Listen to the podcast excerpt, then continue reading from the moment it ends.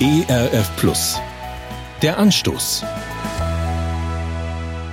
Als wir noch Kinder waren, besuchte unsere Familie regelmäßig den dörflichen Gottesdienst am Ort.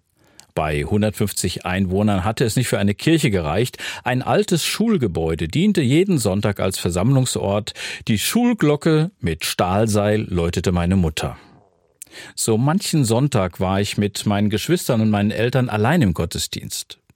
Nur an Erntedank kamen ein paar Bauern dazu und an Heiligabend, da wurde auch dieser kleine Gemeinderaum richtig voll.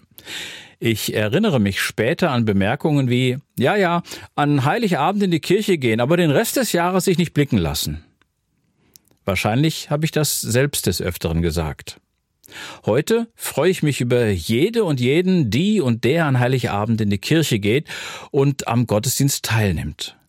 Und wenn es auch nur einmal im Jahr ist, so ist es doch die Gelegenheit, von dem lebendigen Gott zu erfahren, der im Gottesdienst immer wieder verkündet wird und der im Judasbrief im Neuen Testament eindrucksvoll so beschrieben wird. Gott hat die Macht, euch zu bewahren, damit ihr nicht zu Fall kommt. So könnt ihr fehlerlos und voller Freude vor ihn treten und seine Herrlichkeit sehen. Er rettet uns durch Jesus Christus, unseren Herrn, und regiert in Herrlichkeit, Hoheit, Macht und Gewalt, wie schon vor aller Zeit, so auch jetzt und für alle Zeit. Der Anstoß.